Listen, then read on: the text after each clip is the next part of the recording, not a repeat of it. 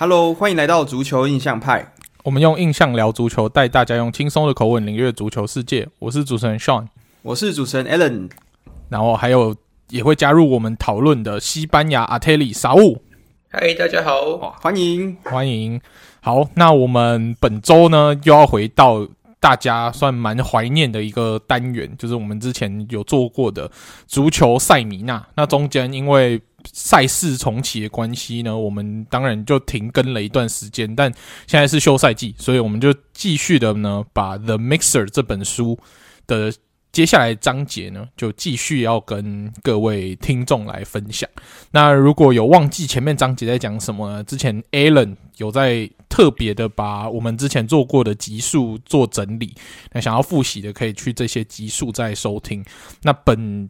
周的新章节，我们会从第七章开始讲。那第七章的重点会是什么呢？嗯，Alan 来跟大家分享一下吧。好，那我们知道，就是前两集刚刚上有补充的，就是我们有做一个合集嘛。那这个合集的话，第一部分其实就是在讲说英超初年的成立，以及当时的 Eric Cantona 对于整个英超的一个冲击，因为毕竟他当时是少数的算是外籍球员。这个是以弗格森的红魔的初期，以及他们连续夺得冠军的历史。那第二个部分呢，就是来到枪手。那枪手的这个教授温格，他其实带领的是以建立在外籍球员重用当就是主将的基础下，再引入一些其实当时还蛮先进的一些训练的课程方式，以及对球员的要求，以及现代化的训练方式。所以。在当时呢，因为这个两支红色的球队，一支是红魔曼联，另外一支是枪手兵工厂，他们两支球队对整个英超初期很重要的一个，算是推向国际舞台的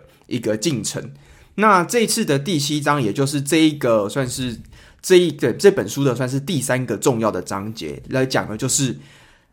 当时的英超到底是要怎么从他们已经开始有慢慢接受国外的这样子的文化、足球的战术的熏陶之后，如何突破欧洲豪强的一个历史？那我们知道，其实在这张的主题的重点的主角的球队呢，就是一九九八、一九九九年赛季的那一支三冠王的红魔。那为什么要从这一支红魔开始讲，而是以它来发挥，就是当这整张的主题呢？是因为。红魔曼联在这个赛季，他们拿到了哇非常传奇的一个赛季，甚至可以说是英超创立到现在已经将近三十年的赛季，算是最成功的一支球队了。因为他当时拿到的是三冠王，而且他是俗称大家所谓的大三冠王的一个赛季。他们当个赛季拿到了欧冠的冠军、英超的冠军，还有 FA Cup 的冠军。那这个是英超在史上第一支有办法拿到这三支球队。呃，那这三个算是球队荣誉的的冠军，那分别代表了欧战冠军、国内联赛冠军跟国内杯赛冠军，这就是大家俗称的，所以是三冠王。之后有没有球队办到这样的荣誉呢？其实也是有球队办到三冠王，但是在办到这样子的，我刚刚说三个条件的冠军，其实已经没有任何一支球队，他们就是唯一一支。所以为什么这一支？九八九九赛季的这个三冠王的曼联，一直都被大家认为是史上最传奇的一支球队，而且这也是当时我们在第一个部分跟第二个部分有讲到的九二 T 当年的贝克汉，还有 Ryan Giggs，还有 Paul Scholes、Nicky Butt，还有这一个带领他们老大哥这个 Roy Keane，他们这些人其实也就是这一批的最主要的这一章节的主角。那我们可以来讲一下 Sean 跟 Saul，你们还有印象中就是在。英超史上有没有其他其实也是三冠王，但是他们并不是我所我们所谓的这个大三冠王的球队吗？嗯，有哦。那其实，在三冠王的部分，我们也要说一下利物浦。虽然说很久没拿过联赛冠军了，但是三冠王呢也是有，也是有的。因为我们在两千年跟两千零一年赛季的时候是拿过欧霸，因为然后还有 FA Cup 跟 EFL Cup。的冠军虽然没有拿到联赛，哦，所以这一年我印象中好像也就是让 Michael Owen 拿到这个金球奖那个奖的，就是一个赛季。嗯，没错，那这也算是我们利物浦就是在成功拿到英超联赛冠军之前，我觉得算最成功的一个赛季吧。对，嗯，就就荣誉数来说，但也有人会说伊斯坦堡奇迹那一年拿欧冠也是一个成功的赛季。但是我觉得这个小三冠王应该算是在二十一世纪初期最成功的一个赛季。好像是我们自从二零年那个时候拿了就是呃超级杯之后世俱杯还有欧冠冠军那个赛季之后拿过，就是应该是这个赛季拿过最多冠军的一个赛季。嗯，没错。嗯，那另外一个傻物知道是谁吗？另外一个就是一八一九年的曼城，就是他们拿到了英超冠军，还有 FA Cup 跟 EFL Cup。可是我觉得这边要有一个点是，就是英格兰呢，我觉得三冠王的部分会比较好。尤其是国内三冠王比较好拿的原因，就是因为他们自己国内就有两个杯赛，那再加上一个很英超或是欧霸之类的话，就比较容易达成。但英，我觉得曼联要达成这个可能是欧冠的话，就比其他再更难一点。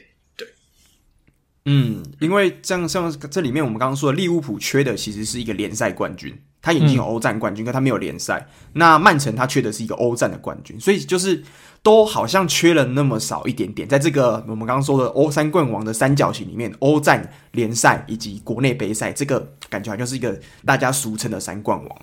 对，尤其是在英超这个算是目前公认五大联赛强度最高的联赛里面，嗯、一直存在一个算讨论，到底是欧冠比较难拿，还是英超冠军比较难拿？你问利物浦球迷，他一定跟你说。联赛冠军难拿，你问曼城球迷，他应该跟你说欧冠拿不到。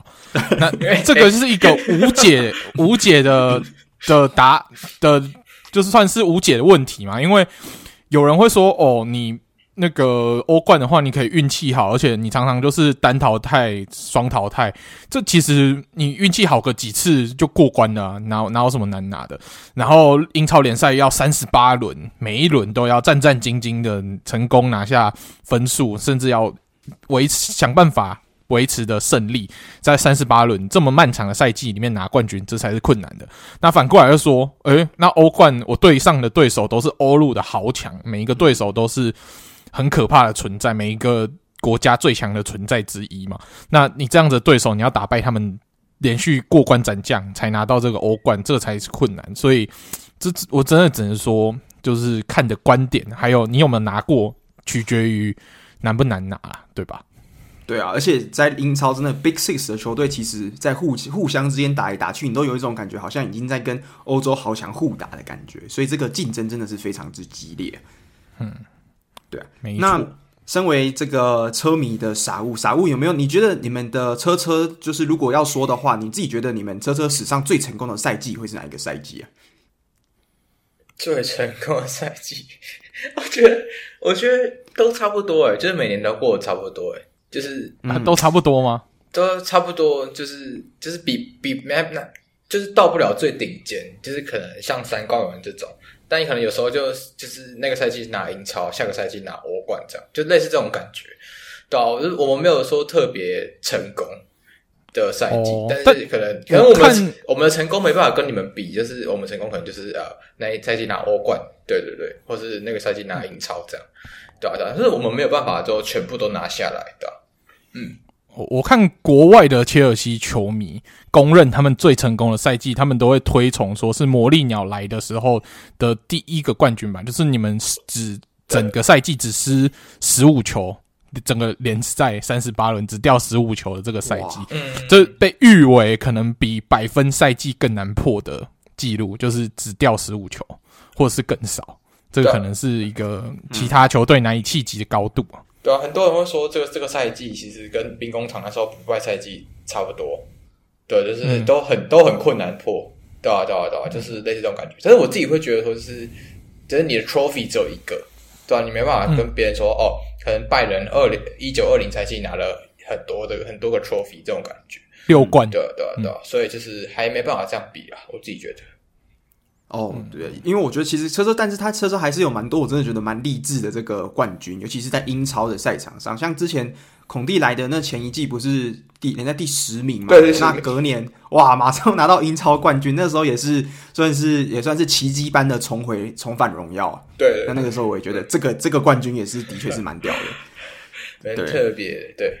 嗯，好，那我们讲到了就是这个啊、呃、三冠王。那我们讲到说，其实，在欧冠呢，它改制之前的欧冠，其实我个人觉得，在改跟改制之后，也就是我们现在看到版本来讲，我觉得竞争其实是更激烈的。因为其实当时的这个赛制是，你一定要是当年的联赛的第一名，你才有就是直接进到欧冠的资格。那第二名的话，你还需要打一个类似 qualify，就是一个资格赛的样子。所以基本上就是每个联赛只有两名的资格能进到欧冠决赛，所以会比较。少是说，我们现在看到哦，可能会有抽到好签，或是有些人是哇，这个好爽的组别这样子的情况，在当年其实是比较难的。当年真的就是名副其实的，就是冠军联赛。那当时的这个一九九八九九赛季的这个曼联呢，他们其实一路这样子遇到的对手，其实都是非常在当年的足坛是叱咤风云的组合。那他的对手在小组赛其实就已经遇上了当年的决赛最后的对手的拜仁。那还有另外一支也是当年非常强的巴萨，那他们在小组赛呢，这第一轮遇到的是哇，先遇到是呃国米，那第这在四强的时候遇到是尤文，那最后决赛的时候遇到的是拜仁，所以他们其实一路下来，其实遇到的对手的确都是当时在每个联赛算是最强最顶尖的，尤其是当年的这个意甲，也算是整个世界足坛最强的联赛吧，在九零年代的时候，嗯，对，那。这个赛季其实我回去查了一下资料，哇，他这个赛季不得了了。他那个时候在整个小组赛六场比赛，他们是两胜四平哦，听听起来好像还好。可是那接下来呢，他们在小组赛，呃，就是在淘汰赛的时候遇上了国米、尤文、拜仁的时候，他们也是最后都没有任何一场比赛是有尝到败绩的。也就是说，这场比赛在我查资料里面，他们竟然是完成了不败的欧冠赛季，所以这个也是。蛮蛮厉害的，就是他们只有平手跟胜利而已。对，那为什么说这个赛季的欧冠是对整个不仅是曼联来讲，对弗格森来讲，甚至对整个英超来讲是最重要的一个赛季的起点呢？是因为我们知道当时其实哇，我们说坎托纳啊，或者是说这个兵工厂的这个现代化改革很多强多强，的确他们真的是在英格兰的，就是本土联赛里面发挥到了一个突破性的角色。可是他们真正要突破到欧冠豪强，其实就是靠这一年的赛季，因为在这一年的赛季，其实英格兰英超联赛才证明了说，他们有足以跟就是世界五大联赛豪强竞争的这个本钱，甚至他们有办法连续突破这些豪强，击败他们，用他们自己研发出来的这些战术上的调整去击破各个对手。因为我们知道，当年其实枪手就是最遗憾的，他们没有拿过任何的欧冠冠军。那在英超时代，那在这个曼联呢，在坎托纳哇，强如国王曼联，其实他的遗憾也就是他没有办法带领这个红魔更上一层，所以这一年其实真的算是非常标志性的一年。对，那这个赛后呢，其实 Ferguson 他也有说，他说我知我当时知道，翻译成中文，他就是我当时知道，我如果没有拿到欧冠的冠军的话，我永远都不会被成变成就是大家评为是一个伟大的教练。嗯、那这一点其实。嗯，我们以回到现在的足坛来讲好了，你们两位就是以这个这件这个句子，你们觉得放到现在合理吗？例如说，有蛮多其实蛮有名的教练，他也是没有拿过欧冠冠军的。例如说，啊、呃，西西蒙尼，他可能就没有拿过欧冠冠军。嗯、可是你们觉得他因为没有拿过冠军，他就不够资格被称为伟大教练吗？还是其实要被称为伟大教练，还有其他可以讨论的东西？我我自己因为。对于西蒙尼，我是没有偏见的，因为我不是马竞球迷。嗯、对，对，但我客观来说，如果以西蒙尼，他是比较特别的例子，因为毕竟他在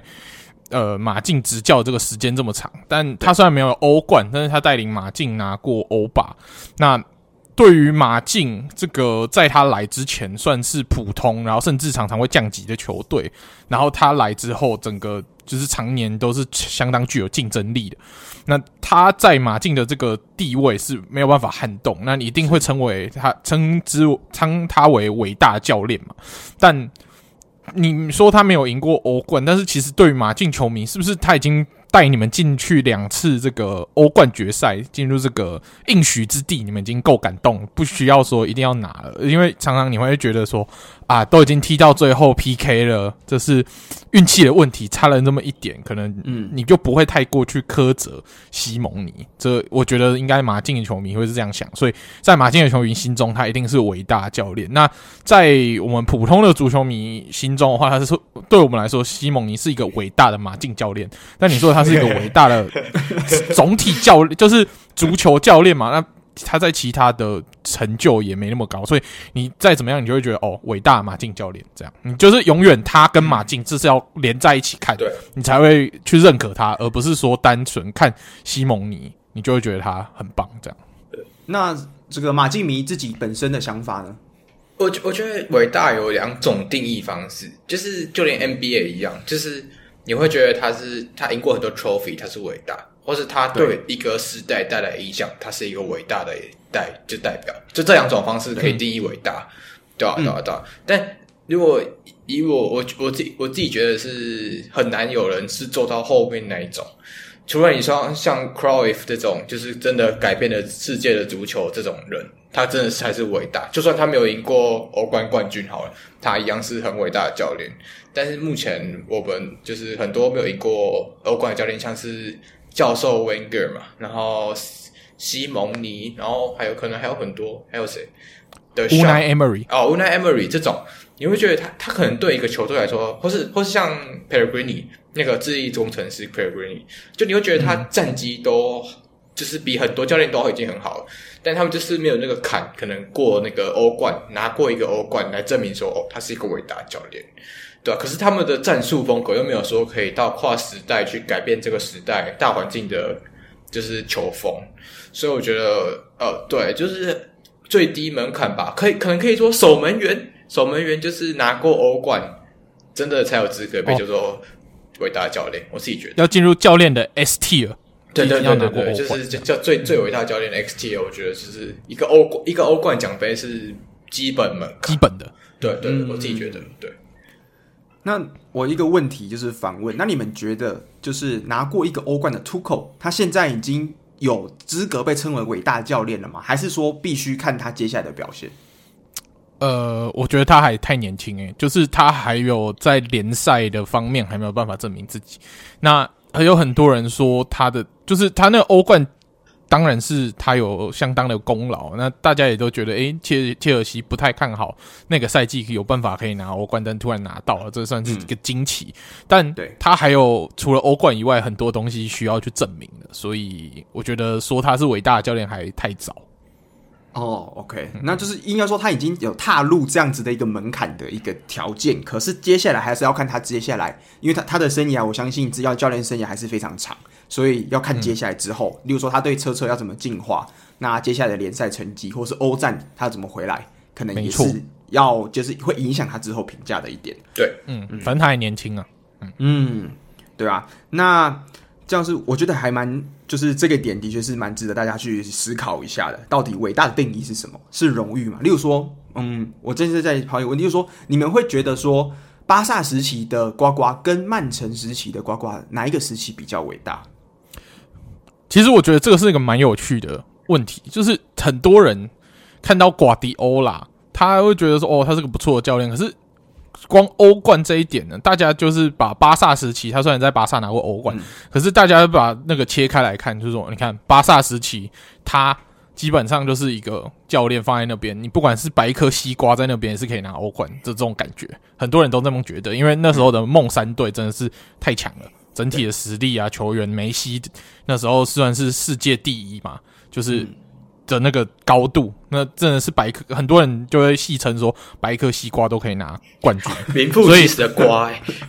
对，就是真的是瓜帅，对，不是因为他要瓜迪欧拉，他是更瓜帅，所以大家都说他是，人家就是开玩笑说姆斯杯龟壳，人家就会说梅西杯呱呱拿到欧冠这样，哇，carry 这样子，对，carry，所以。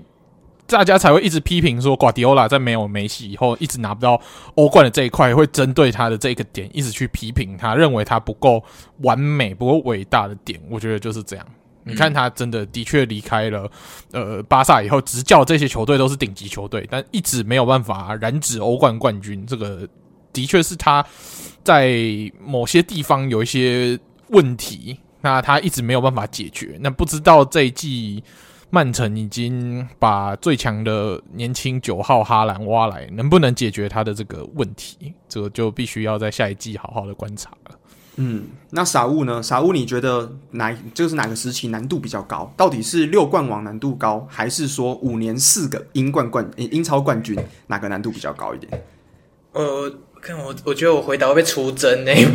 我不知道回答，就是被出征了，就是被出征了，我被出征好多次。但我觉得，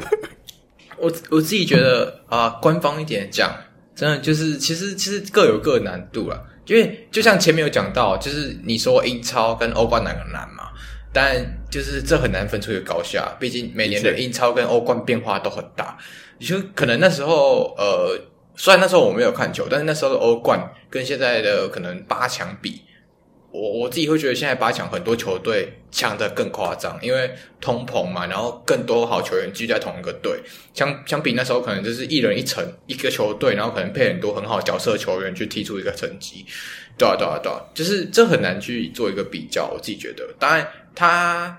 我觉得瓜迪奥拉距离伟大也是差，我觉得他他他有那个门槛，但大家不会说他伟大，可能就是因为他的固执。太固执，他很坚持他的战术理念嘛，但他战术理念现在还没办法足以去影响整个世界足坛。当然，他可能以后是个伟大的教练，他拿再继续拿很多冠军，但他不用改变什么，对吧？所以，但但现在来说，他一样跟土口一样，就他有那个门槛，但是他还需要再努力一些不同的方向去帮他变得真正伟大，对。你是指以他在曼城的这一段经历来讲吗？对对对，还是说以他的种瓜他在巴萨的六冠王包含进来的话？哦，我觉得以他在曼城的好，对哦，你在曼城这对，对，对，对，哦，就是切开两个时期的呱呱，对对对对，因为前面的瓜瓜已经拿过欧冠，他拿过所有荣誉，但是后面的瓜瓜，他要如何带领这支非常强势的曼城拿到欧冠，这是现在他要的课题。对对对，这样子目前是这样。嗯、哦，OK，对，其实我，而且其实。这个的确也是像像说的嘛，这个最后一个拼图已经拿到了，那接下来考验就是呱呱他到底能不能成为伟大教练，在呃曼城时期来讲，嗯，很重要的一个坎，因为他拿到欧冠就不会有任何意见说他不是。嗯，哦，还有一个重点是他在巴塞隆那时期的这个阵容，是算是前人的所有累积下来，到他接任的时候开花结果。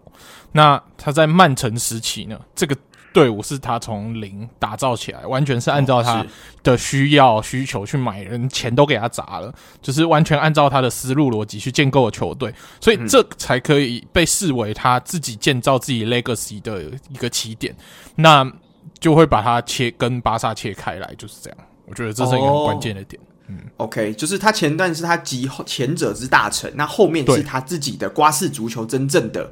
真正的瓜式足球是在曼城这段时间，你觉得是他就是真的他有办法掌握他自己风格建队的一个时期？对，所以以种菜来当比喻的话，他已经证明他是一个很好的割，就是收收菜的菜农了。嗯、他还没有证明自己是很好的从种子种下去到后来发芽，然后到时候最后可以收割的这个过程全部完成的一个人。还不行哦、嗯、，OK OK，而且这个比喻还不错。哎、欸，突然找到不会被出征的方法 就是这样讲。我讲都是很好的，对对对，都是好吧是吧？对，OK OK，这个 好好好，我觉得哎、欸，这个不错。好，那我们讨论就是我们回来，我们回到这个三十二十年前，三十年前，就是当时的这一个曼联呢，其实他当时在阵容之中，其实我们说他这样子拿到三冠王的荣誉，那他在阵容上面，其实他也是有一个还蛮特别的一个效化学效应存在。因为当时呢，其实他们的阵中是有四个哇先发等级的前锋。那这这四个人是谁呢？这四个是来自啊，算、是 Andy Cole 之后还有 Dwight York，还有 Sheringham，还有另外一个是 Ole Gunnar Solskjaer，就是大家应该现在球迷绝对是再熟悉不过的索帅。那当时这四个球员其实都是当年在整个英超赛场上非常非常强烈的这这前锋，尤其是之前的 Solskjaer 还拿过呃，印象中是一九九五九六年赛季的英超金靴，那 Sheringham 也拿过英超的金靴，印象中，那再加上这两个我们后来所熟悉的这个黑风双煞，哇，那这个其实对当时的。呃佛格森来讲，的确是一个在这个调度上非常难解的一个谜题，因为你踢四四二，那你前锋就必定是要有两个而已。那如果有四个人选的话，就必须要有两个人是被安置在板凳上。所以这也就是为什么。呃，当时其实啊、呃，像是 Sheringham 啊，还有这个 Solskjaer 所帅，他们都是有被封到这个超级替补这样子一个称号。那很特别的一点是，这一个黑风双煞的两个人，哇，这个 York 跟这个 Cole，他们这两个人其实是在当年除了在场上的表现非常好以外，他们在私底下的感情也是非常好。例如说，他们当年其实 Andy Cole 是先来到了这个曼联，那。呃，接下来的这个新的赛季，九八九九赛季，这个赛季呢，York 才被这个弗格森引进到曼联。那当时来的时候，他们两个其实一开始就非非常的啊热络。那 Cole 也是介绍他了非常多，就是有关呃，就是曼联的东西，叫他适应环境，因为他毕竟是个外国选手。所以当时其实这两个人的确是场上跟场下的最佳拍档。那这跟我们之前讲到这个 Aaron Shearer 跟这个 Chris Sutton 这两名当时在啊、布莱克本。的这个非常强力的前锋呢，其实是有蛮呃大的一个落差的，就是所以他们当时是有一个轮到落差，就场上场下，其实他们的感情是跟大家想象不太一样。那我想问你们说，就是在五大联赛之中，现在我们现役来讲，到底有没有哪一个双人组，你觉得是可以符合我们现在所说的，就是场上场下感情都很好的？我们现在有这样子的例子吗？双人组哦，我只能。我只是觉得，我们其实以利物浦来说，我们的三叉戟其实感情都是不错的。就是大家，我觉得媒体都喜欢炒作他们有余量情节。之前不是整天都说马内不想传球给萨拉，萨拉会觉得马内在跟边跟他竞争进球，他会有点嫉妒嘛。但其实私底下他们都可以玩在一起，我觉得其实没有这个问题。所以我觉得我们的三叉戟的气氛都算蛮融洽的。嗯。那傻物呢？在西甲你比较熟悉的方面，或是在其他的联赛，你有没有看过？你觉得，哎、欸，这个组合其实是也是类似的感觉。我觉得最明显应该是那时候的 Messi 跟 Suarez 在巴塞隆那的时候，因为哦，就是主要前面也是因为他们主要因为也是会讲西文嘛，然后两个人其实生长背景都很相像，就是都是一开始不会被看好，然后慢慢成长成一个球星。然后，为什么会跟内马尔比较不好？我内马尔，我觉得最后原因可能是因为他后来也走了，那剩下这两个老臣自己在巴萨城嘛，撑的也是蛮久的一段时间，所以他们两个甚至今年那个疑似 Suarez 要加入河床队嘛，然后加入就是虽然现在还没有官宣，也不知道到底要不要加入，但是他先他那一段时间是住在 Messi 的家里面睡觉，然后甚至有看到他的就是 Stories 是拍 Messi 在睡觉的样子。对啊，所以代表说他们可能在场上的那时候的感情就很好了，然后甚至到场下，他们甚至是会玩在一起、睡在一起，然后他们小孩甚至都一起去上课，对啊，就是真的是感情好两人组，对啊，就像那时候讲的，对，嗯，而且这个苏雅跟梅西也是当时在西甲哇，真的是。非常进球效率非常可怕的前锋，我记得就是有大概三四到五年中间，就是 C 罗之后梅西、苏亚这三个人在轮流就是进球嘛。那每个赛季可能联赛哇都破四十球，真的非常可怕。BBC 大战 MSN 的那时候，算是对对对对对，大家血脉喷张，就喜欢看这个两条进攻线互轰这样。对，那我自己觉得现在我觉得可能比较接近的，那我觉得我可能会说是现在的这个啊热热刺的宋 King，就是老孙跟 Harry Kane 的这样飓风连线。那为什么？因为他们两个其实已经算是之前讲过，创了整个英超史上就是互相进球助攻最多的一个双人组。那也是我觉得目前热刺在整个进攻端最仰赖的双人组。那常常可以看到他们在就是场上啊，就是在讨论的时候，他们也是很很喜欢开心，之后常常聊天。那两个人就常常互相把对方抱在一起。所以在这个方面，我是不知道他们私底下到底有没有像梅西跟苏亚这样哇，他们这种。这个可以到互互相家里面去睡觉啊，睡这种同一张床的感情。可是目前我感觉宋跟 Ken 这两个感情跟化学效应的确是蛮好的。嗯，对，的确，真蛮难得的。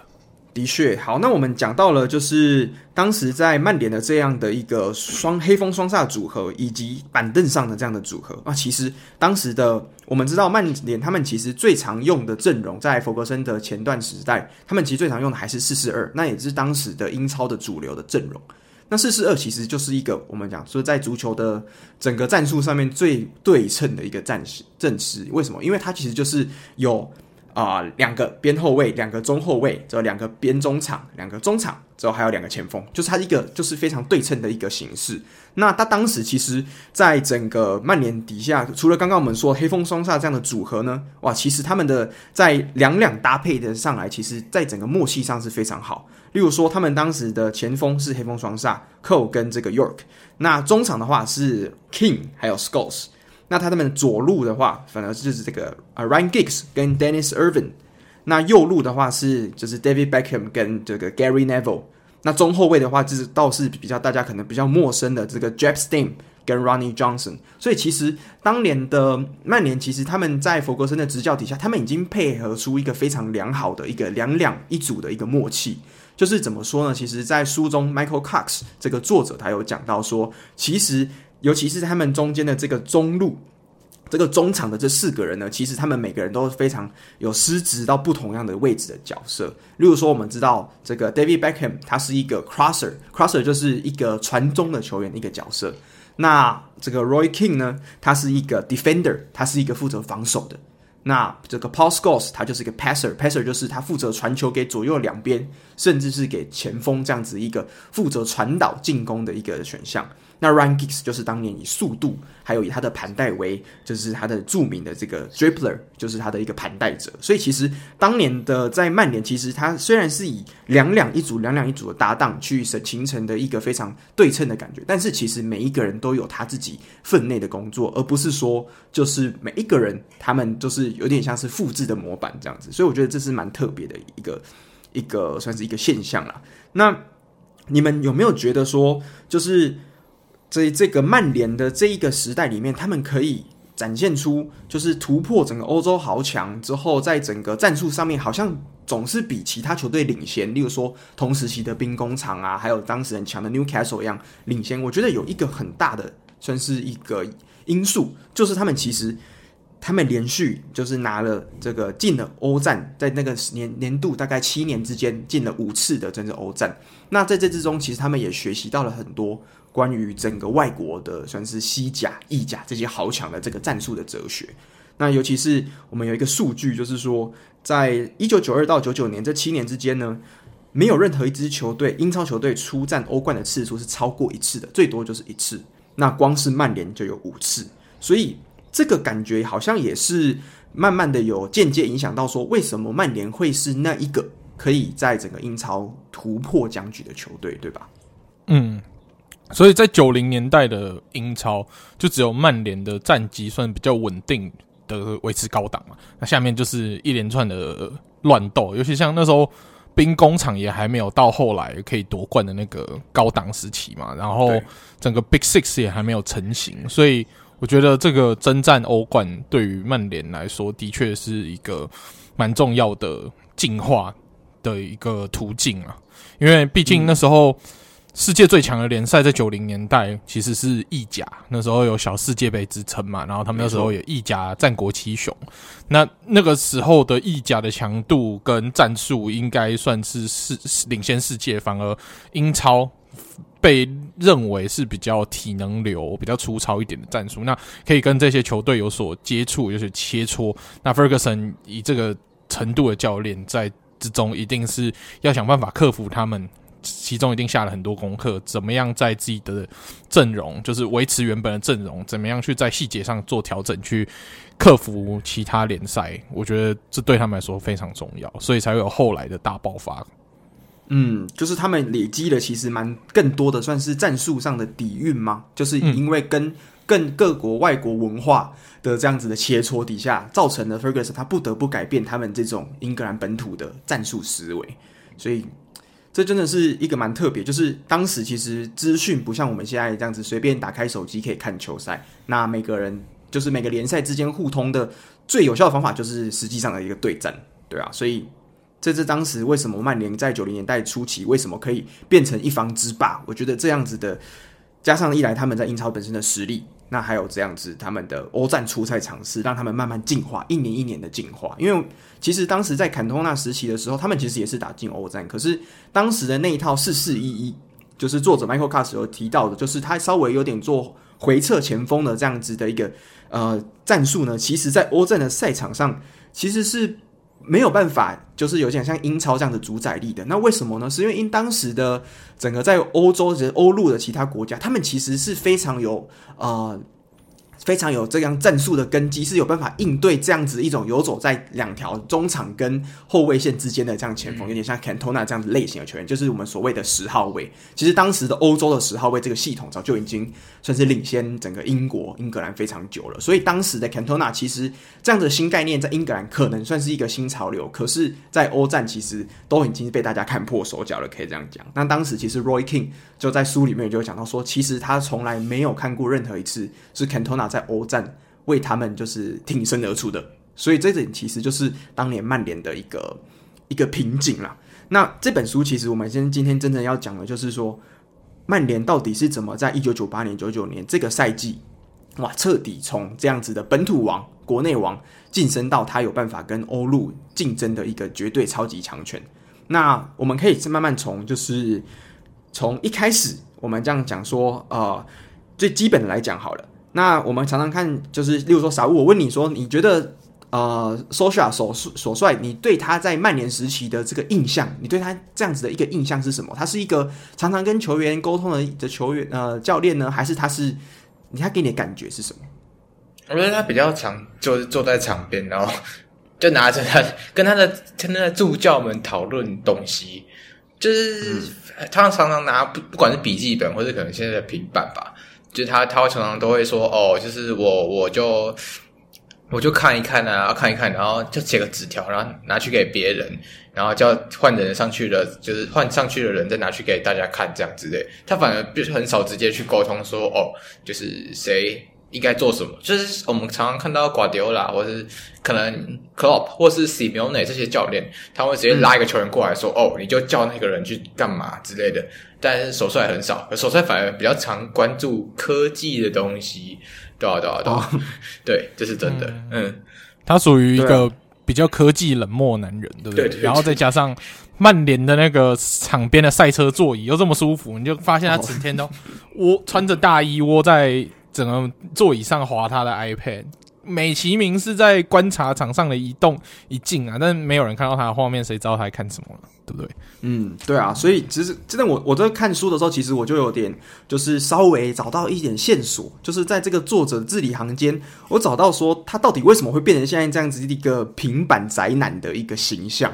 那这个为什么呢？是因为当时在曼联的。呃，他们的有一个助教叫做 Steve McLaren，就跟那个赛车的名字一样，麦麦拉伦。嗯、那他当时带来了对曼联的算是甚至整个英超，我觉得还蛮特别的一个改革，就是在哇，大家要想象当时一九九八九九年赛季那个时候，大家还在用的可能是什么黑金刚，就是这种手机很大台的。那他当时竟然就带了一个笔这个笔记型电脑走进了他们的休息室。那讨讨论用他当时最新的研发出来的一个叫 ProZone 的，这应该是跟现在的算是足球分析软体有关系的这样子的一个城市，他们就开始这样跟同当时的球员开始讨论说，接下来对手的战术啊，接下来我们要怎么做，用一个很有效的就是就是系统去分析说他们要怎么样才能打造出最完美的战术，所以这个也是可能是接下来。呃，在整个世界来讲，他算是蛮先驱的一个角色。就是除了 Ferguson 以外，他这样子从带领科技进到休息室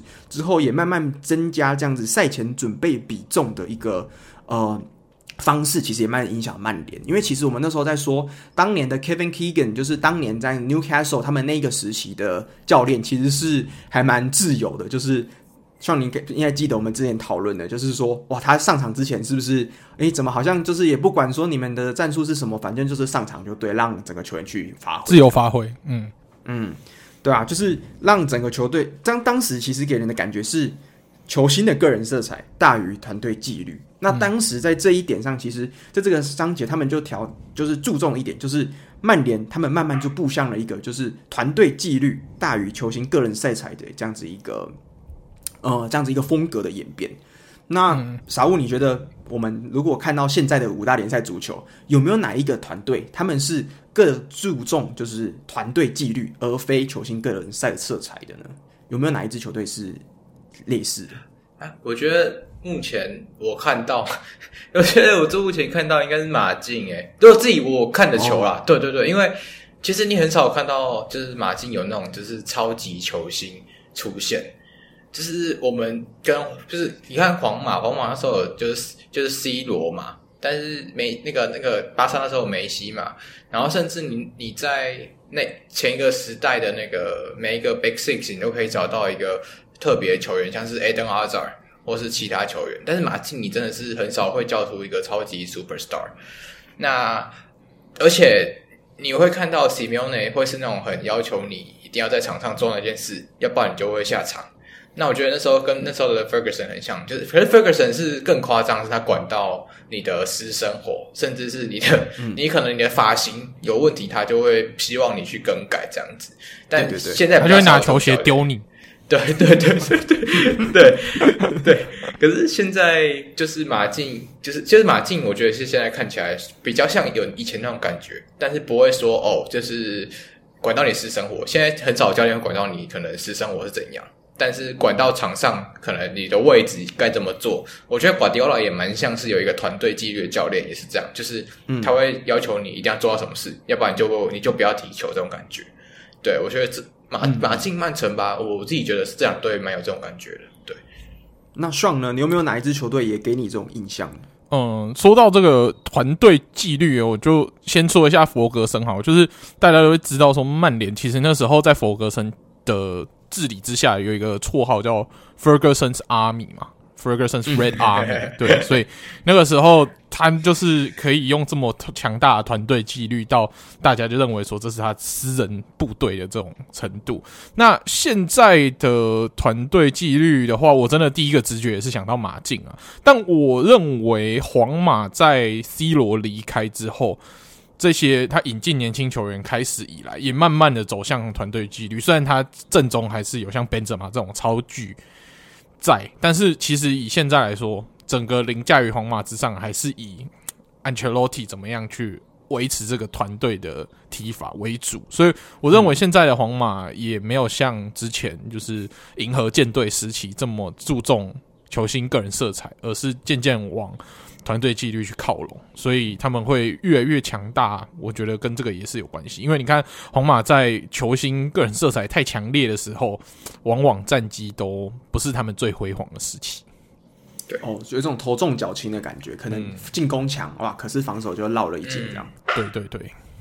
嗯，哎、欸，我觉得其实就刚刚傻物讲到这个曼城这一点，其实呱呱当当时其实我在看球的时候，我也有感觉是说，曼城除了丁丁给我的感觉是特别特别突出的一名球员，其他的曼城球员都是的确是非常棒的球员，非常有才华，非常贵的球员，对，非常贵的球员，这个可能是他们买的问题，但是他们给我感觉的确是他们就像是呱呱的在下一个棋盘里面的棋子，就是他们每个都是一个小齿轮，嗯，他们的确是。因为我们知道，这呱呱的，我之前看过一个影片，是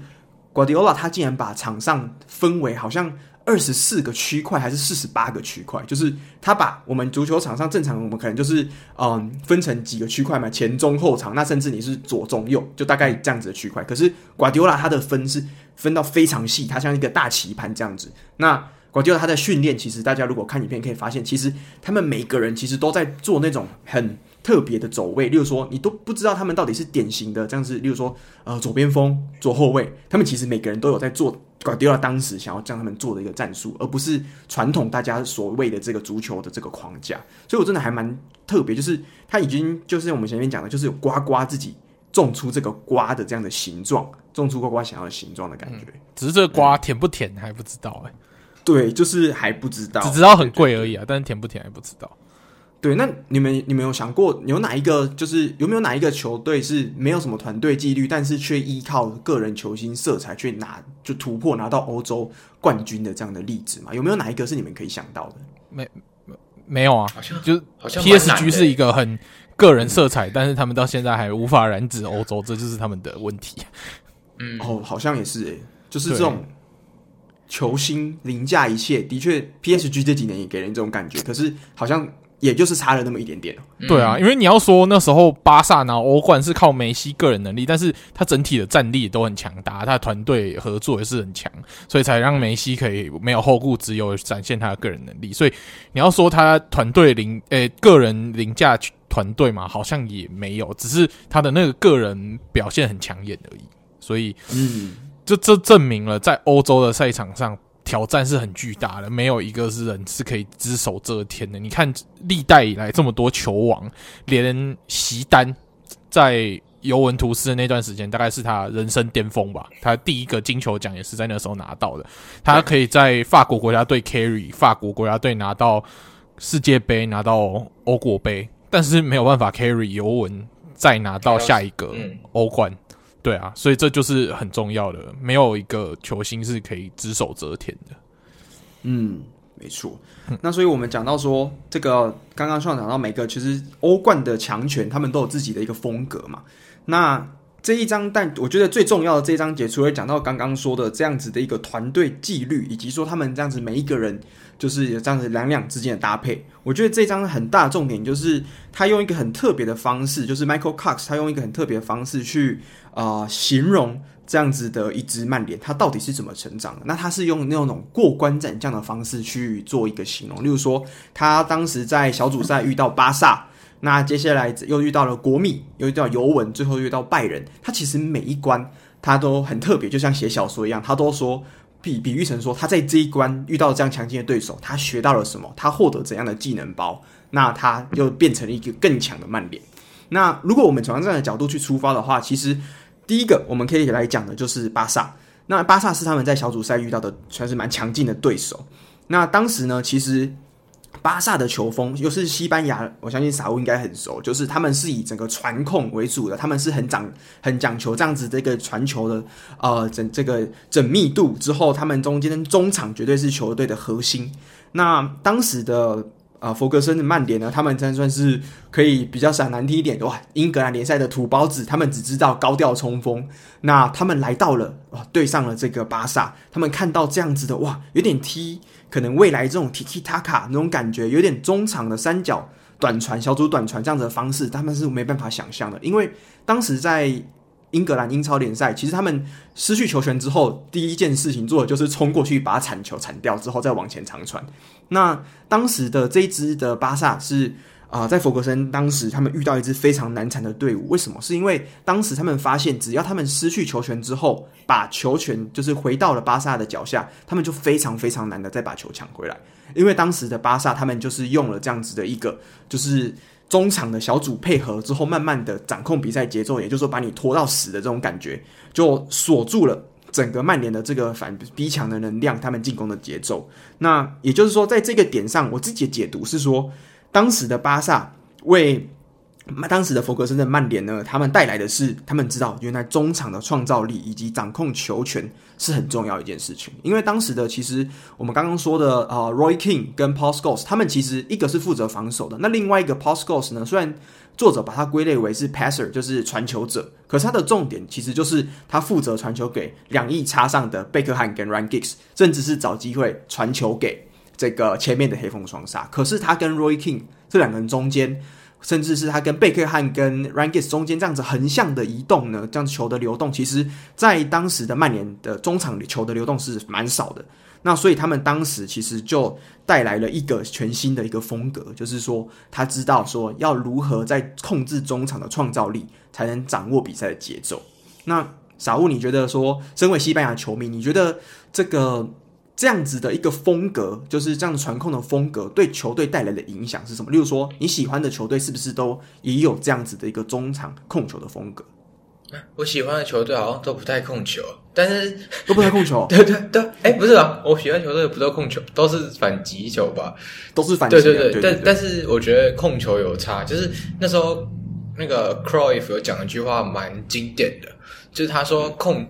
控球就是你控球能力强的话，你会比对方消耗更少的体力，因为你不需要为了防守去做出可能抢球啊。就是如果你传球很好的话，那对方是不是就要花更多的体力去把抢球抢回来？因为他掉球了嘛。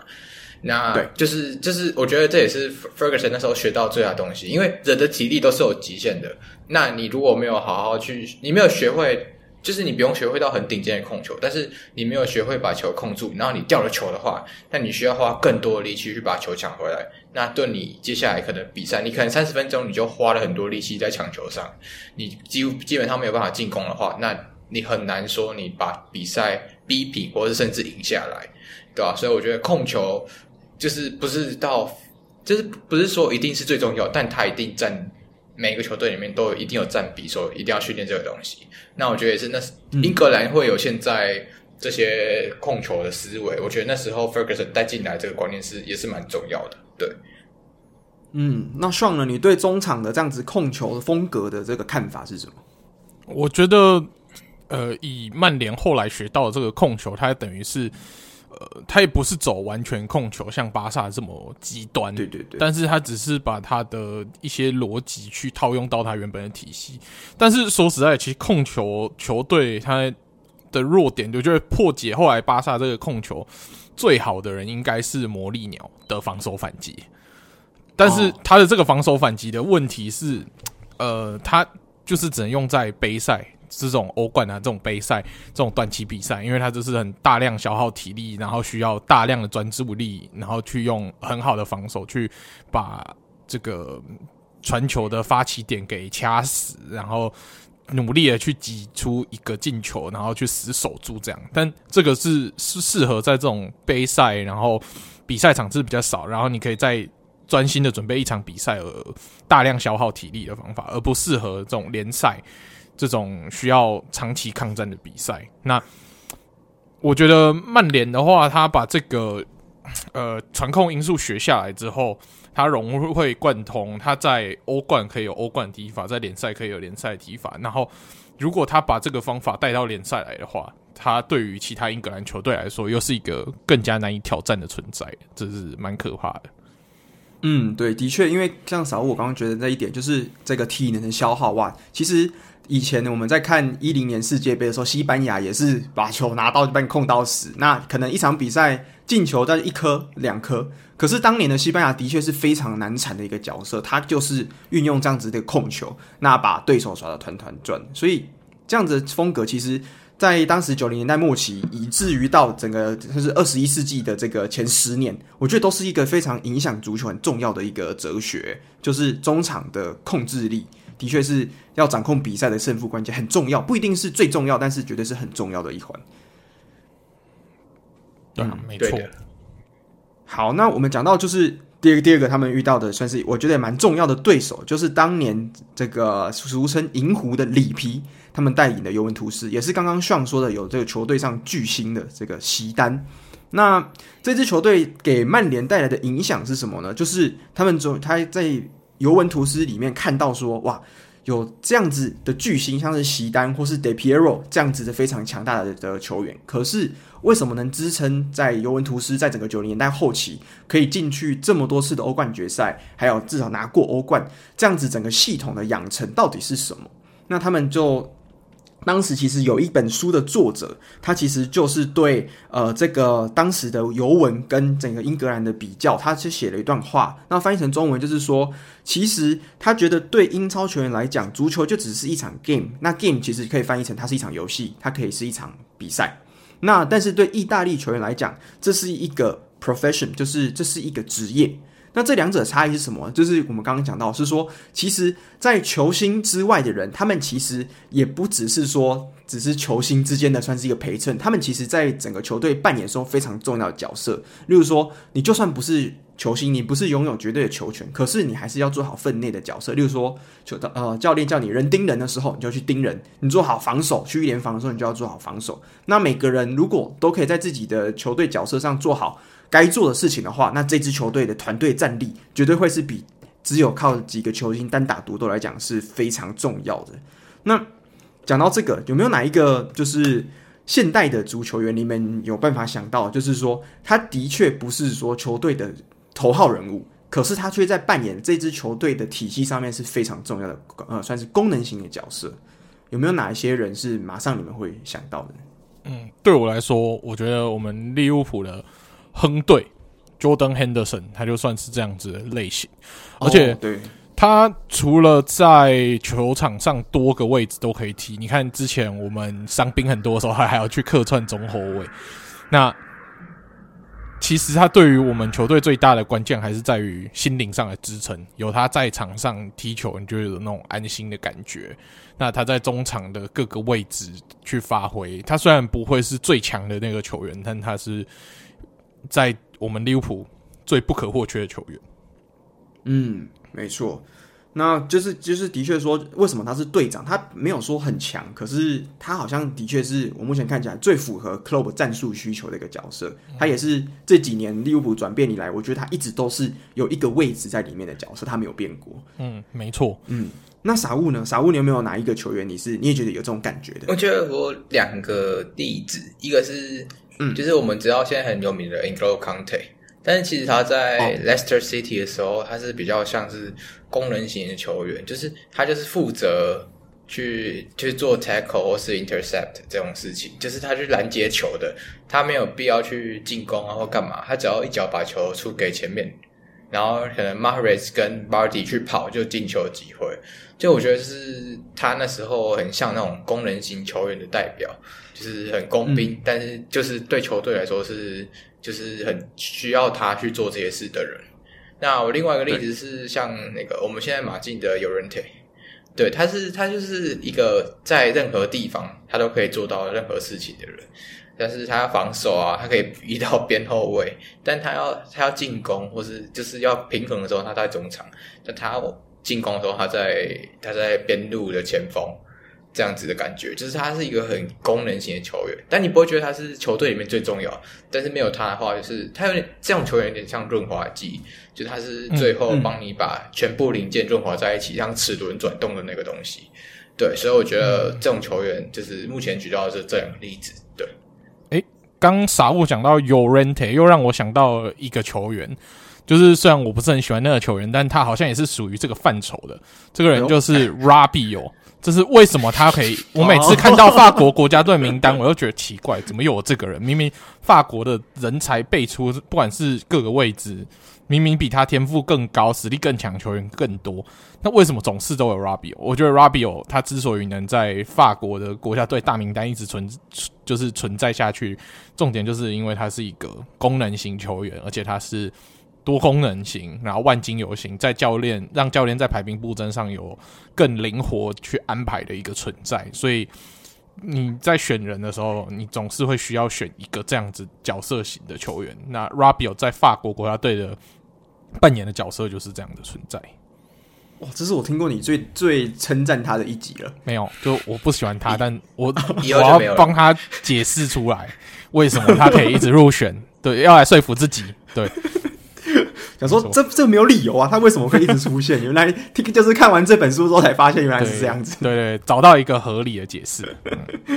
哦，对啊，所以呢，这个刚刚讲 Rabiot 有讲到 Llorente，讲到 Henderson。那当时在曼联的这个当时这个九八九九年的阵容的最重要的一名功能性球员是谁呢？就是九二 T 其中一个人，可能比较少被大家提及，就是 Nicky Butt。那 Nicky Butt 也就是当年其实算是排在整个 Pals Goos 或者是呃 King 的后面的一个替补，可是他在最后的决赛其实发挥了蛮多重要的关键，尤其在联赛还有杯赛都是。那这样子的角色，其实对于一支有非常强大十一人的队伍，但是如果有这样子功能型的球员可以帮助球队做一个变动，其实是非常重要的。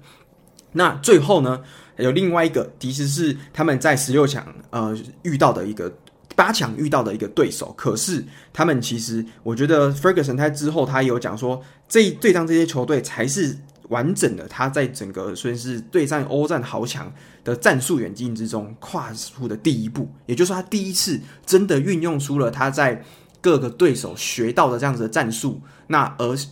应用这些战术去对抗，甚至是去制衡那些可能原本会克制他的战型。或者是克克制他的球队，那用这样子临场的调动去打败对手。那这场比赛呢，其实就是在当年对上国际米兰的这样子的一个淘汰赛。那当时其实有他们的对手是国际米兰哇，当时国际米兰其实也是蛮强的一支强势的队伍。当时的米国际米兰他排出的阵容是哇三四二一。其实这个三四二一对当时的英格兰球队来讲是一个蛮陌生的阵容，因为三后卫其实就蛮跟四四二这样子的主轴其实是不太一样的。那当时的三四二一对上四四二，哇，当时其实 Ferguson 就说这是完美克制他们阵型的一个一个阵势啦。那傻物，我们知道你说你的球队其实也蛮多是喜欢踢，可能有时候踢四四二或者是踢三中卫的。那你觉得就是这样子的一个阵型，他们到底是相克，就是到底是相克在哪里？或者是说在足球场上有没有哪一些也是说很著名的，就是互相相克的阵型？例如说今年你有跟我们讲到国米当时的三四三对利物浦的四三三，好像也是类似的。那你有没有办法跟我们分享一些像是相关的？哦，我觉得我可以先补充一下，就是我们最前面提到那个，那个什么，Cantona 为什么会踢不好的原因，就是因为哦，我觉得在那时候很多欧陆球队踢三三后卫，那你中场的话就会囤更多的人嘛。那相较起以前，可能你在英格兰，你只有你是四四二的话，你两个边路是去进攻，那你就留你只留下两个人去面对到 Cantona 在你中中间的捣乱。对，但是如果你想想，就是我们想看看是其他时候是三五二的队，三五二或是可能更三三四二一这种就阵型去面对到坎托纳的话，那坎托纳是不是要面对到可能更多的中中场球员去去包夹他？那你可能你可能你多就是你不能永远都把你自己想成像科比什么三甲之内接空档，就足球场上很难有这种事情。就是你只能多一个人的话，你压力是就是指数性成长，你不是什么。就是就是不是不是成正比而已，对吧？所以我觉得那时候坎通纳遇到问题，可能就是因为你中场更多人，那你说你要回中场去做一些事情的话，那我觉得比较困难，对吧？那我我我是有点不太理解，就是为什么 Ferguson 会说就是三四二一会是他的克克星，但我我觉得有有有两个点，是因为那时候两个中后卫，他就是那时候的。那个 Inter 他们有三个中后卫嘛，但是你真正有进攻能力的，也就是就是真正呃曼联有进攻能力就三个人，两个前锋跟可能 Ryan Giggs 勉强算是一个会去突破点，那你这样子刚好是三个人去对到他们三个人，然后其他人的话就是比较比较没办法，就就是就是像是那时候可能有 Cantona 之类的人做不同的事情。那你这样子很容易就是可以被他们三个后卫去盯防，甚至是说，甚至是完全把你锁死的状态，对吧？就是我会觉得说是这是一个可能他们那时候思考没有思考到的点，对。然后像是我觉得呃阵容相克不会说是很明显，但是会有。我觉得会有一点是，可能阵容是完全对到位的，就是这样会非常的难去应对。像刚才提到，就是国米跟利物浦的部分。嗯、那如果你每个人都对到，比如说你进攻的人永远都对到有一个防守者，那你你需要完全去做突破啊，或是做其他事情的话，会当然会比可能你没有防守者的时候困难很多。对对对，但你不会说是完全的相克，但可能就是对位上会比较比较明显这样子。哦，就是彼此的空间可能都比都被限制住，对对，就是那可能没有打出原有的特色，这样。对，就是大家可能都会利用到那个空间，那你有有你你需要去把那个空间再腾出来的，花的力气就更多，你当然就会觉得说，哦，可能踢的比较不舒服，这样。对，嗯，那 Sean 呢？你觉得今年的，就是如果刚刚说两边都有完美对位，你觉得这样最好的解法？当时你看在利物浦跟国米的比赛，你有看出什么样的感觉吗？嗯、呃，你看我们打国米一次不是输了嘛，然后一一次赢了嘛。啊、那赢的那一次，其实我们也没有在运动战上面占到什么便宜啊，就完全真的是被压制住。我们是在一些 set play 上面，比如说用定位球去做突破，才成功突破国米的阵阵型嘛，对不对？嗯，那你就是要在除了运动战之外的战术上做其他跳脱思维的运用。那另外一场就是没没有成功的跳出思维，所以就输了。那也是我们二零二二年的两场败仗其中一场，就献给国米了。对，其中一场就献给国米。哎，那少我有个问题，就是在书里面，Michael Kors 他们就说，就是三后卫这样子，他们的一个阵型呢，其实在两翼，就是他们在防守的左右两边，其实是会出现蛮大空档的。这个事情是平常你在研究战术的时候，真的也会有观察到的嘛？例如说，现在以三后卫为主的，可能像切尔西，他本身在呃遇上对手的时候，是不是也会遇到这样子被左右两翼这样子的威胁，比较难克制的情况？哦，切尔西我看比较少，可是马竞是。嗯不一定，因为我觉得这是看每个教练的战术运用。因为像这里的战术是讲到三四二一，那呃马竞是三五二嘛，所以你中场自然会站得比较开。对，我觉得这是看中场的数量来决定。因为如果你三四二一，你四你还要把它站得开的话，那你两两个人之间的空档会变得更大，你会需要更多的自由人去补那些空档，那反而比较不值得。嗯对，所以他这边说把阵型内缩的话，我觉得是跟中场的中场有有很大的关系。对对对，嗯，哦、oh，OK，而且是还是嗯是就是如果双中场的话，如果你中场站太开的话，你中路就可以直接突破了，嗯、就不用用边路去压迫了。嗯？了解，对啊，所以当时呢，这个 Ferguson 他们就是在找出了哇，其实蛮难缠的三后卫系统，因为其实当时在英格兰没有这样子的一个系统，所以他们当时遇到他，结果 Ferguson 竟然还有办法克制他，像第一回合取得胜利。那第二回合也是取得了，印象中是平手，所以这样子在当时，Ferguson 最后就说，为什么他说他的终于突破了整个欧洲僵局，这场比赛是很重要的一点，就是因为他终于克制他们平常可能想不到的对手。那最后呢，要跳到了最后的这个决赛，决赛的这个对手就是遇到其实当九零年代其实也都蛮强的拜仁，那这一年其实也被。这年的决赛也被大家称为是史上可能前三名或者前前五名的欧冠决赛最精彩的。那为什么？希望你要不要讲跟大家解释一下当时这样传奇的决赛到底发生了什么事情？哎呀，这个因为当年的拜仁的头牌应该是呃我们的守门员大猩猩 Oliver Kahn 嘛，然后还有那个 Allen 最熟悉的 Matthäus 为。主要的头牌嘛，那其实这场比赛一开始是有拜仁，其实很早就取得进球了，然后整场比赛也是都领先呃曼联，然后在比赛开始之前，其实大家对于拜仁的看好度也是大于曼联很多，然后没有人会觉得说这一场会是弗格森可以晋升传奇的重要比赛，但是其实。最后能够让这场比赛传，就是变成一场传奇呢？重点是，这个算是佛格森时间第一次登上历史的舞台嘛？因为这个是、嗯、这场比赛是在进，就算是在伤停补时的时间，曼联连进两球才把比赛最后胜利收下来嘛。那后来大家都戏称伤停补时时间为佛格森时间，我觉得就是在这场比赛之后，才让这个佛格森时间。跃上历史舞台，变成弗格森，就是他对于阵容这个替补的运用，大家才会去开始重视到的一个很重要的一场比赛。对啊，因为他们都是在加时时间，算是两名上来替补，哇，这样进了两球，所以这个时候，江双说的，他在当时阵容轮替这件事情，在当时的英超的这个赛场上，其实很很少见的。那为什么呢？其实我们可以做一个比较，就是当时。在整个英超赛场上，我们以九二年跟呃就九八九九年的这个曼联相比呢，当时其实在，呃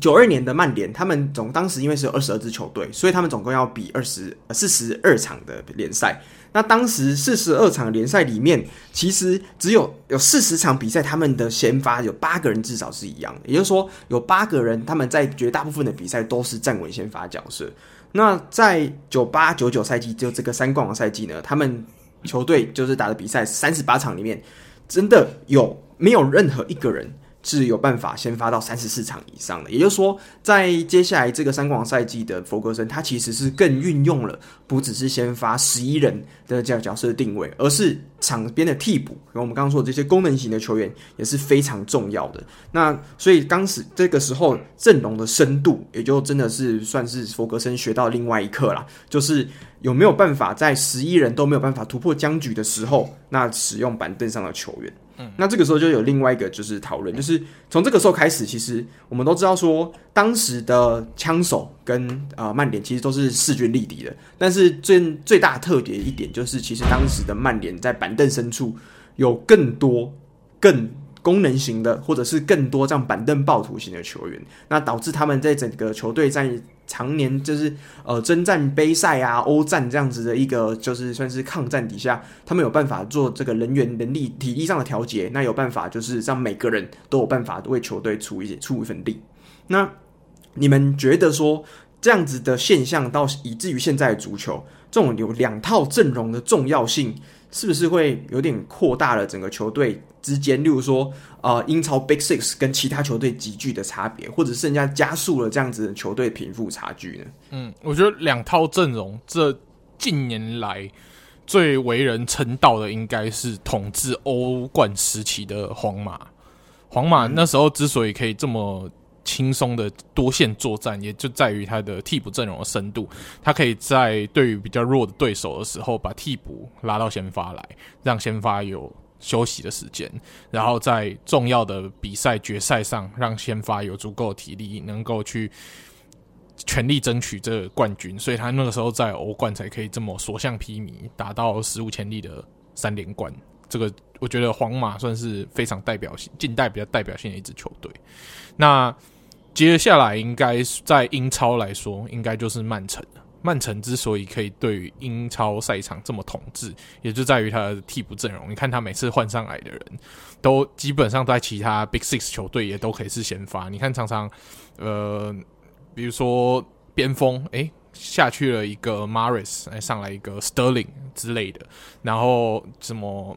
后后卫的话，你可以比如说拉破的换掉换 Stones 啊，然后迪亚斯换的阿 K 啊，这种你就觉得啊，怎么怎么换都是人家的先发等级了啊，怎么换上来还是没有别人弱，就是你就可以明显感受到这个阵容深度的可怕。嗯。哇，对啊，真的两套阵容，而且小吴你怎么看？如果这两套阵容如果打的是完全截然不同的战术，是不是会很可怕？就是他可以就可以完全依照对方不同的，就是可能你上一支是打反击球队，那你就有一种对上反击球队的阵容；那你另外一种遇到更极端的，就是另外一边的就是那个嘛控球球队，那你又可以用你打控球球队的方式去打。就是你基本上教教教练战术够活跃的话，那这两种方式让你合在一起，那真的是你会就是对方会完全没办法去面对你。今天要要出什么东西，对吧？而且我觉得最近呃，今这这几年有在改规则嘛，然后又改到说、嗯、呃，就是接下来可以换五个人，就是这件事情。那这种事情有点就有点套像，就跟就是我们今天讨论这个议题，就是两套不同阵容的感觉。因为你换了五个人，基本上你场上就一半的球员就不一样了嘛，就不算守门员的话，对啊，然后这样的方式，为什么很多小球都会抗议？就是因为。呃，他可能上半场觉得哦，我跟你踢的不太顺，那我下半场换了五个人，那用另外一种不同的打法去打你，那可能球比赛就会直接是一面倒，可能二比零、三比零这样往上跑，对啊，所以我觉得不同阵容的话，真的会扩大蛮多就是实力的差距，对吧？尤其这这换人的，就光一个小小换人就很明显的可以感受出这件事情。嗯，那傻问，你支持的球队有没有哪一支球队你觉得是蛮最有本钱做出这样子的替换？没有没有没有，我们都小球队，我没有没有没有这么厉害。利利物浦可以，利物浦可以啊！我我我没有认识有我的球队，利物浦可以吗？可以吗？上可以可以吗？利物浦哦，应该可以吧？希望，哎、欸，对吧？可以吧？希望啊，希望啊，啊好希望啊，嗯。对我，这我是觉得说，就是真的能摆出这种阵容的，可能就是以前的皇马跟曼城的话，这两支球队的确也是让我自己觉得印象最深刻的，嗯、对啊。那可是我们讲到说曼城，然后我觉得还有一个问题也可以问你们，就是来讨论，就是就是其实弗格森他其实在整个我们刚刚讲过，他这样子三冠王赛季，其实最大家亮眼的，或是最跟大家不一样的一点，就是他其实是蛮会去运用这样轮替阵容的，他其实会我们所谓的变阵。那这样子的辩证，他有时候在英超的赛场上打的是三后卫，他学的是意大利那一套；那有时候打的是四后卫，英格兰那一套。可是他中间又掺加了一些十号位的运用。那这样子的辩证，其实在我们现在的呃现代足球，其实，在瓜瓜瓜迪奥拉身上，我们也常常看到这样子的辩证。可是，到底这两个之间的差异是什么？为什么大家常常会批评说瓜迪奥拉哇，你这是乱辩证？可是为什么弗格森他就不是乱辩证？哎、我觉得辩证这个东西，第一个是你知不知道你为什么变，而还是你是为了变而变，这是两种。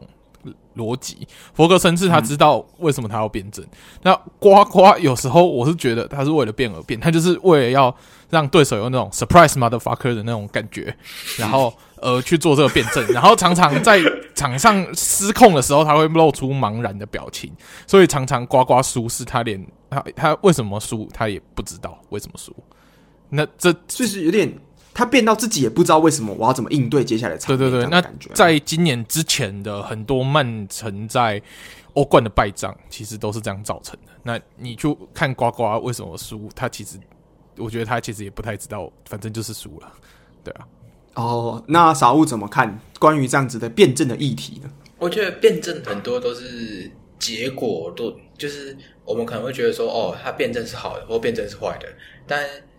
就是就是很少人会说辩证输了是好事吧？对啊对啊对啊，就是很少会有人这样讲。对啊，我觉得可能就像像讲的，可能瓜迪奥拉他真的是不知道自己在变什么，但有可能是他知道，但他运气不好就输了。这个我们不知道，因为对啊，像应该我们都我们都不知道这到底是他为什么会变，但是对，就是蛮只有他知道而已。对啊，只有他知道而已。对啊，所以我觉得这件事可能就 只能看他自己了。可是很多。很多会说 Ferguson 他变得很好，真的就是因为他针对性很强。他可能这场 Arsenal 他踢什么样？因为那时候最大的 rivalry 就是 Arsenal，然后他可能对 Arsenal 他怎么就是 Arsenal 这场可能谁不见了？可能 Henry 没上，那我今天就派就不用特别去有人去盯呃 Henry，我可能就踢了什么阵型，类似这种感觉，他会去思考。嗯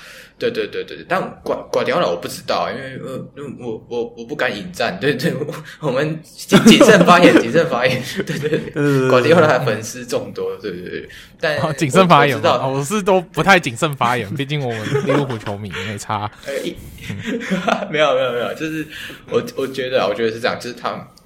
每一个辩证他应该要思考是他会带来什么效益，而不是说哦，我觉得要辩证就辩证这样，对。我觉得这样这是一个很好，嗯、我觉得辩证也是一件很玩很好玩的事情啊，就代表那个教练有在有在想他应该要做什么，而不是说哦，我可能就一套阵容打到底这种感觉，对啊，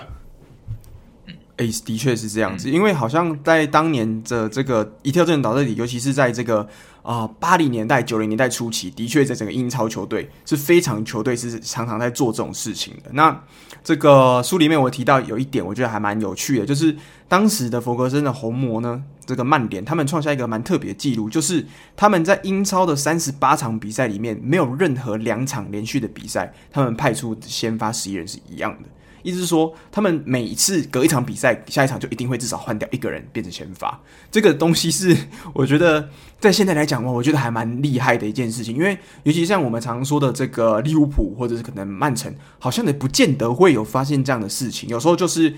我们知道他最强阵容就是那套，那但是弗格森他却可以在当年运用自如，而且还可以拿到最重要的是拿到胜利。那这个真的是我觉得蛮厉害的。那。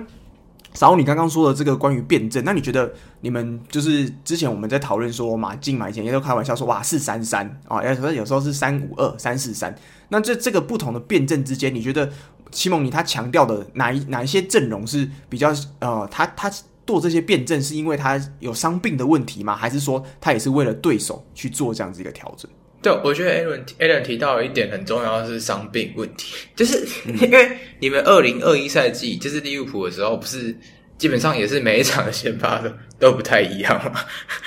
对对对对对对，就是就是因为你们也是遇到伤病嘛，所以会有不同的辩证。虽然主体都四三三，但是其实踢的有可能也不太一样。对，但我觉得去年如果是马马竞的话，也是遇到这个问题，就是伤病太多。被迫要可能三五二五三二，或者四三四四二四三三去各种变化，对，这我也觉得这也是另外一个教练会遇到议题，是他们的板凳深度，让你必须去做出可能选择说，说哦，今天要辩证去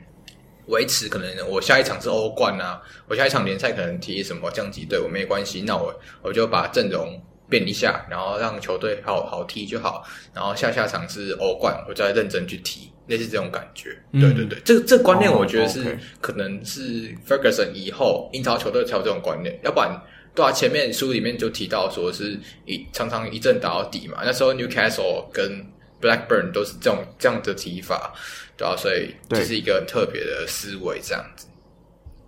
嗯，对，而且其实这样子的阵容，其实我们现在常常看到说，那个很多球队，尤其是在 FA Cup、EFL Cup，他们球队其实是在这个时候会练出小将，可能这个 U 二一的拉上来，就是说可能 U 十几的拉上来。那这个其实也是当时的弗格森他算是做出来的创新哦，因为当时其实他们在。这个当时的这个九八九九赛季的时候，他们 FA Cup 决赛其实换上的阵容也不是大家所想象中最强的那几套阵容，他们其实也用了蛮多，很蛮就是大家觉得异想天开这种临时变阵的感觉。那也就是因为弗格森当时就依照书中作者说他的这个观察，他觉得其实弗格森就是当年创造这样的一个是的一个。就是一个辩证嘛，或是一个这样子板凳阵容这样子的一个轮替，导致接下来的这几年我们看到说，常常在杯赛决赛，我们看到的这样子的阵容，通常不一定是双方最强的一个阵容，有可能是稍微会至少替换掉两三个，呃，可能年轻的球员上场，或者是可能比较没经验，不是说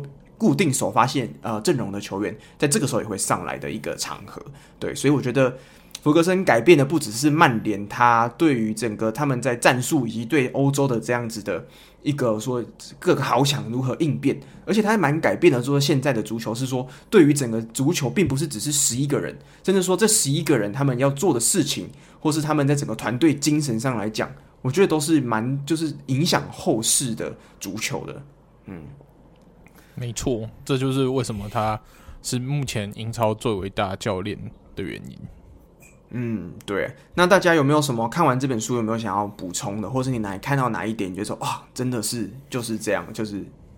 想蛮觉得蛮特别的，可以提出来的？没有，我只是看完觉得再看看现在的曼联，觉得不胜唏嘘。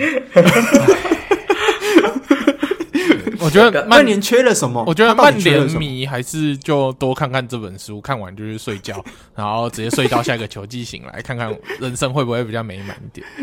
啊！再看那个下一个球季，再看一次。对对对，下一个球季开始的时候，再拿这本书再重新读一次。第一，你的英文会变好；第二，你的人生也会变好。对，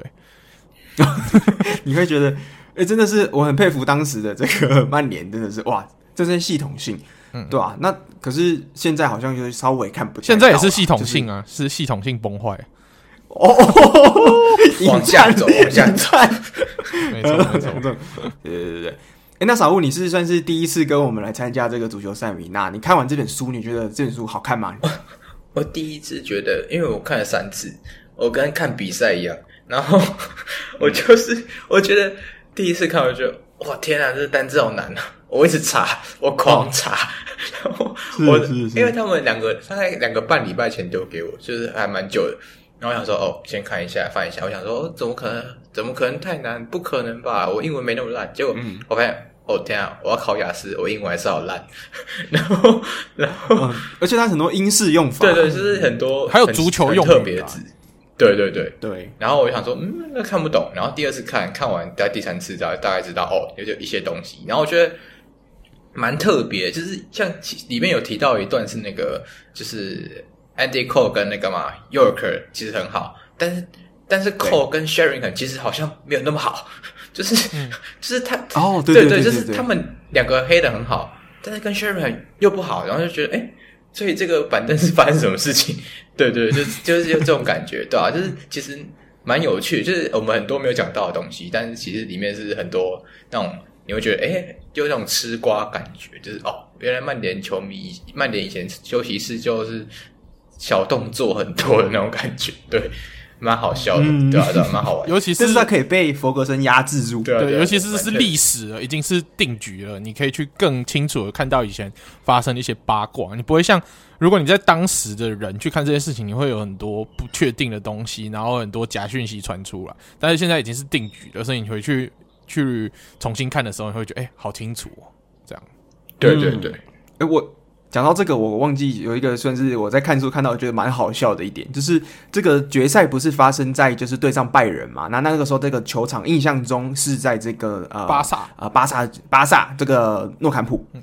那当时他们。拜仁在比赛之前，因为他们其实非常也蛮害怕，互相都蛮害怕对方的阵型的。那当时的弗格森的曼联其实主主打的就是两翼的这个 Ferg 呃不是这个 Ryan Giggs 跟 David Beckham 这样子两翼齐飞这样子一个这样的一个感觉。那当时的拜仁就是非常蛮害怕说这样子在两翼的这样子宽度底下作战对他们不利。那这边就有一个冷知识了，就是当时的拜仁呢，他竟然就是跟当时的 UEFA 的主总。就是说哦，可不可以把这个比赛场地往内调窄一点？那他当时的官方好像还同意了这件事情，所以就把两边的这个球场宽度往内缩减了四尺。像四尺大概是多长啊？一尺？诶、欸，现在七尺是两百一十三公分嘛？如果是英尺的话，那四尺的话就是一可能大概一百公分左右，一百一十公分左右。OK，所以就是大概一百，不大概一百公分左右啊，嗯，一公尺，所以它等于是两边把整个球场再往内缩了各五十公分的意思啊。嗯，哇，那就是这个点其实是蛮有趣的冷知识，就是其实好像每一个足球场的大小都是可以球队自己安排的，它并不是说一个制式说哇这个球队就是你一定要长乘以宽，一定是这样子的一个规格，好像每个球队都可以自己安排，对不对？它是有一个 range 的，我记得它有一个 range 可以调整，一个 range。对对对，嗯，对对对对，就是它好像有一个固定的 range，但是你可以自己去做一些微调。然后那时候看到的时候，我就想说，这个拜仁因为害怕曼联，所以就把这个比赛场地去看，就是建议曼联用宽，用用窄。我觉得这也是蛮有趣的一个小知识。对啊，那这本书里面就有很多这种其实我们没有讲到的这个小知识的知识点。对，那大家可以自己去挖掘，因为有很多我们是没有讲到的。没错，嗯，好，那大家还有什么东西想要补充吗？傻物？没有了，没有，没有了。好，曼联讲的非常清，曼联的历史讲的非常清楚，还有弗格森事迹也非常清楚。嗯，OK，好，那我们这个，那我就先来这边做收尾啦。好。